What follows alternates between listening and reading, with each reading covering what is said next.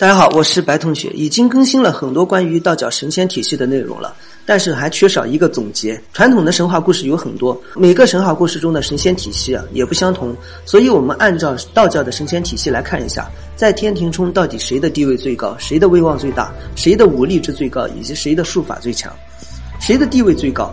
关于地位这个排名啊，我们并没有把三清放在其中，因为三清的地位啊实在是太高了，没有办法对比。所以如果只按照天庭的体系来看的话，肯定是玉皇大帝的地位最高。玉皇大帝的管理能力啊也是最强的。玉皇大帝他是一个职位，并不是一个人的名字，而且这个职位全称是昊天精阙无上至尊，自然妙有弥罗至真玉皇上帝，是三清之下权力最高的一个人。玉皇大帝权衡三界，统御六合，主掌八荒四海。很多人认为玉皇大帝只管辖天界，实际上三界都在玉皇大帝的掌控之中。传说其诞辰是在夏历正月初九。虽然玉皇大帝的地位最高，但是他的武力啊却不是最强的。那谁的武力最强呢？说到武力值，肯定就是真武大帝了，当然也是把三清排除在外的。真武大帝全称真武荡魔大帝，在天庭中的地位啊不是很高，但是武力值却是最强的。他属于比较蛮力的，动用计谋他不在行，但是只谈打架的话，最强战力当属真武大帝莫属。李连杰曾经演过孙悟空啊，在那部电影里有一位和孙悟空对打的玉江战神，据说他的原型啊就是真武大帝。当然，真正的真武大帝是不怕孙悟空的，而且不只是不怕，是能够吊打的。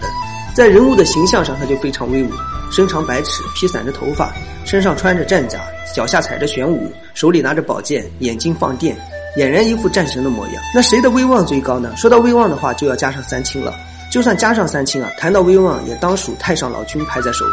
在道教整个体系中啊，所有人最尊敬的就是太上老君了。毕竟道教之所以能够创始，就是因为太上老君。而且道教整个思想体系就是源自于道家思想，也就是太上老君的化身老子所做的。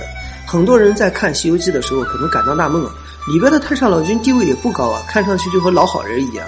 其实，在道教的神话体系中啊，太上老君是先天所生的，玉皇大帝都是后天修炼的，就是连玉帝都要礼让三分。那谁的术法最强呢？说到术法，最强的就是紫薇大帝。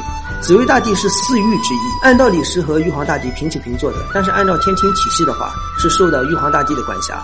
说到紫薇大帝，可能有一些人会感到迷惑，没怎么听过。但是如果提到他的化身，你就知道了。紫薇大帝的化身啊，就是在北阴罗峰山下的北阴酆都大帝。为什么说紫薇大帝的术法高呢？因为紫薇大帝啊，主掌的就是五雷正法，也就是道教中最玄妙的术法。嘿，笑一个。